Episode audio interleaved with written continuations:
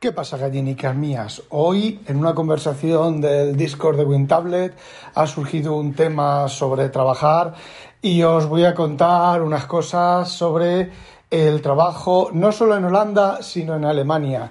Cómo esa, mm, ¿cómo se dice? Esa eh, sensación de efectividad de los alemanes, de que son infalibles y todo eso, es llana y simplemente una mentira.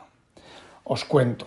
A ver, ya sabéis que vivo en Holanda, que trabajo en una empresa holandesa, ¿vale? Y tenemos contacto con una empresa alemana que pertenece a un grupo de empresas muy alemán, muy grande, lo que ocurre es que no es un grupo muy grande conocido públicamente, ¿vale? Si yo os dijera el nombre, pues sí, algunos os sonaría, pero a la mayoría no os sonaría. Porque no es, eh, bueno, Philips es holandesa, no es, yo qué sé, Nixdorf, ni es, eh, yo qué sé, empresas alemanas, ¿vale? Eh, Golf, yo qué sé, empresas muy importantes. Es una empresa muy importante que mueve una cantidad de millones increíble, pero pues es un nombre de empresa que es del sector, ¿vale? Para entenderlo. Bueno. Pues resulta que efectivamente organización tienen un montón de organización. Están completamente organizados. Es decir, si te retrasas en el pago de la factura, tienen un sistema informático que les avisa que te has retrasado en el pago de la factura, ¿vale? De lo que les has comprado y te has retrasado en el pago de la factura y te avisan. Tienes un sistema automático, te envía un, sistema un correo, te envía tal. Si, por ejemplo, no has enviado una confirmación de que has recibido el producto, exactamente igual. Tiene un aviso que te dice, que te comunica, oiga, usted no ha recibido el producto, nuestro sistema dice que sí que lo ha recibido, ¿vale? Bien, bien. Eh, ¿Qué es lo que ocurre cuando te notifican que no has pagado la factura, pero la factura está pagada y los que no se han dado ni cuenta han sido ellos? Pues tienen un procedimiento.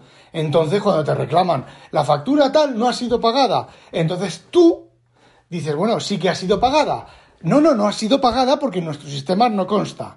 ¿Vale? Pues entonces empieza. Bueno, pues tiene usted que enviar el formulario no sé qué al señor Suntentungen Bangen Tontentungen, eh, diciéndole, pidiéndole que por favor verifique que realmente usted no ha pagado la factura, sin reconocer que podrían estar equivocados.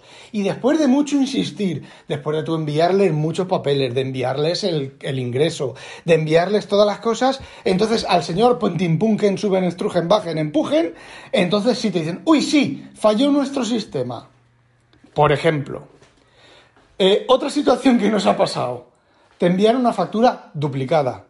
Es decir, te envían una factura, la pagas y te vuelven a enviar exactamente la misma factura y tú dices, vale, pues, mm, oye, que llamas o envías un correo, normalmente se empieza por correos, Em, que me has enviado la factura eh, duplicada, la factura número tal. No, no, no, eso es imposible. La factura número tal no, no podemos duplicarla. Nuestros sistemas ISO 9459 piticos de boina es completamente imposible que fallen. Bueno, pues me habéis enviado la factura duplicada. Pues no sabemos cómo reaccionar porque no tenemos procedimiento para tratar facturas duplicadas porque es la primera vez que nos ocurre. Además, seguimos dudando que la factura esté duplicada. ¿no, pediría usted la factura en dos partes y en la segunda parte de la factura, bla, bla, bla, bla, bla, bla? A ver, mi jefe ha tenido que coger el coche e irse a los alemanes a discutir y a presentarles pruebas a los alemanes esos para que se den cuenta y reconozcan que sí, que la factura, la puta factura estaba putamente duplicada. Aún es más, son, cada vez les compramos menos, porque mm, tenemos problemas como los siguientes. A ver, nosotros, mi jefe le compró a esa empresa, le compró una máquina, un modelo de máquina. Nosotros ese modelo de máquina lo hemos evolucionado, la empresa ha dejado de producir ese modelo de máquina, pero produce otros modelos de máquinas muy parecidos y hemos evolucionado en paralelo. Entonces, hay algunas piezas que nosotros le seguimos comprando a esa empresa porque pues las tienen, a veces que las tienen en stock, Es decir, hay veces que mm, le seguimos comprando el stock que ellos tenían de piezas de cuando fabricaban esa máquina. Entonces tú le pides la pieza, yo qué sé, mm, puerta trasera versión 1.4, porque encima trabajan así, ¿vale? No os penséis que es puerta trasera de la máquina tal, no, no. Puerta trasera M, M4 Juan, Juan Pelotillas 5.0 versión 1.1. Y tú coges y envías la factura, o sea, empieza la, petición de orden, porque luego hay que seguir un paso. Tú no puedes llamar por teléfono y decir, oye, envíame la puerta que me enviaste el otro día. Por ejemplo, no puedes decir, no puedes coger y decirles, oye, voy a enviarte repíteme este pedido. No, no, tienes que volver a iniciar un pedido, a ver, que es lógico y coherente, ¿vale? Respecto a las normas. Si las normas funcionaran, ¿vale? Si les funcionaran. Bueno, pues vas y les haces el pedido, la puerta, todas las letras que he dicho antes, versión 1.1. Y llega el que está ahí en el almacén, recibe la orden, se va a la estantería, coge la primera puerta que tiene en la estantería, aunque sea una puerta, no sea ni siquiera de, de esa misma máquina, la mete en un paquete y nos la envía, ¿vale? Y no, no es una puerta, ¿vale? Son 10 puertas o 20 puertas, ¿vale? Que son a lo mejor pues 50.000 euros, ¿vale? Bueno, pues coge y nos las envía. Y volvemos a tener, recibimos aquí las puertas, pero a ver qué me ha enviado el tío este. Pues esto, esto, esto no, no es ni de nuestras máquinas, son de sus máquinas, ¿vale? De sus cacharros que ellos producen. Pues, ala, volvemos otra vez. Os repito, ha habido mi jefe que ha tenido que echarse en el coche las puertas e irse a Alemania a discutir con ellos, con los correos, con tal, con cual. Y bueno, yo he estado en esa empresa y tengo un amigo que trabaja en esa empresa. En mi puta vida he visto gente más incompetente y más inútil que no saben, bueno, no os podéis ni imaginar si habéis trabajado en una empresa más o menos de tecnología en España, como yo he trabajado, ¿vale? Y os imagináis cosas que pasan, que os han pasado en la, empresa, de, yo qué sé, chapuzas, remiendos, se le olvida al jefe decirte qué, se le olvida el no sé qué, ahí me he equivocado, he hecho esto, esto lo he hecho mal. Bueno, pues esos alemanes lo hacen todavía peor. No esos alemanes, sino todos los alemanes. O la gran mayoría, vamos, porque también tenemos otros proveedores que, bueno, pues eh, lo mismo, ¿vale? Lo que pasa es que como no estamos dentro, en esta sí que estamos dentro, ¿vale? Estoy dentro yo, bueno, estoy dentro yo, no, estaba dentro yo, y es que esta empresa la conozco yo de muchos años atrás, de muchísimos años atrás, porque esa máquina yo la, tuve en España unos, una temporada, la, la reparaba yo, ¿vale? Bueno, pues la conozco hace muchos años, entonces sé lo que hay dentro. Pero es que otras empresas alemanas a las que les compramos cosas, tenemos mm, parecidos problemas. Menos porque, bueno, pues hay menos confianza y tal, y tú les envías a ellos que se han equivocado, les envías todos los papeles y ellos pues terminan reconociéndote que sí que se han equivocado. Y luego está el trabajador medio holandés y el trabajador medio alemán. Os voy a contar, a ver, todo esto lo sé yo también porque mi, tengo bastante, no es el tiempo que llevo aquí en Holanda, viviendo en Holanda, sino que anteriormente, por los últimos, no sé, 15 años, periódicamente he venido aquí a Holanda, prestado de la empresa, de las empresas españolas en las que he trabajado, prestado a Holanda, pues a hacer cosas, ¿vale? A mirar cosas, a solucionar cosas, a, a lo que sea, ¿vale? Entonces, pues hay dos o tres empresas holandesas que las conozco por dentro por haber venido aquí a trabajar. He estado un mes, dos meses y me, y me he vuelto. Aparte de que tengo familia y a veces he venido con la familia y todo ese tipo de cosas. Bueno, pues el trabajador medio holandés es Llegas, sí, eso sí, llegas a las 9 en punto de la mañana y a las 9.000 haces con el, la tarjeta, en su momento tarjeta de, de, cartón, ahora tarjeta digital, ¿vale? Cling, cling, a las 9 en punto. A las 9 y 10 están todos reunidos en la máquina del café charlando.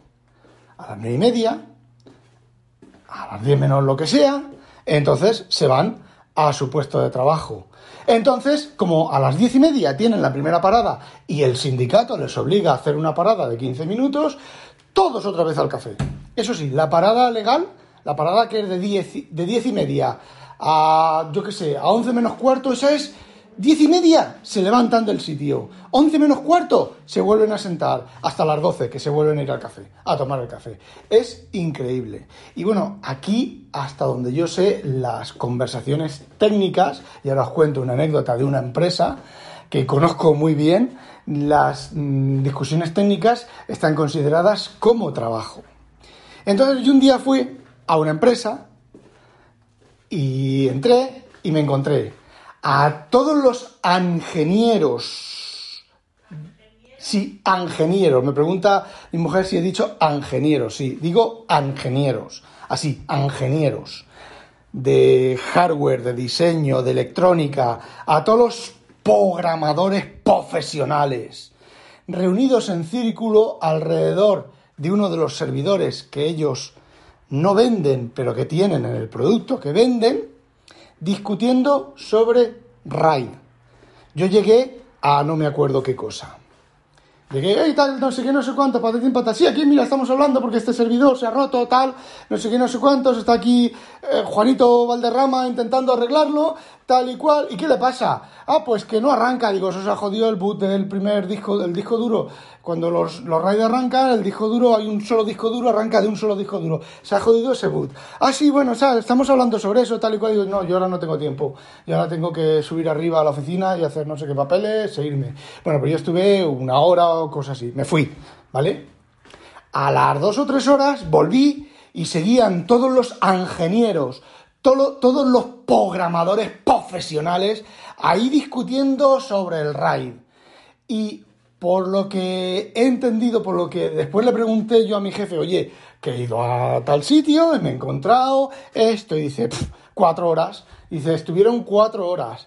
Dice, el nuevo dueño de la empresa estaba ya por bajar y liarse a patadas. Cuatro horas. Y le dije yo, cuatro horas discutiendo sobre un RAID que yo nada más llegar les dije que yo no entiendo de raids. Les dije qué problema, qué problema tenían justo en el raid, porque además es el típico problema de los raids.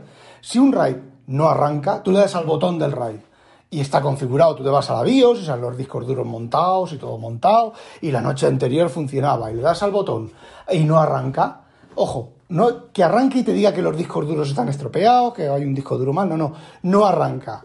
Es el master boot del disco primario. A ver, aunque los RAID tengas un RAID, no me acuerdo cuál es, el que son dos discos duros a la vez, ¿vale? Y se, se duplica la información. La información en los discos duros está duplicada, completamente duplicada. Pero el Master Boot Record, por limitaciones de las BIOS, es de un solo disco duro.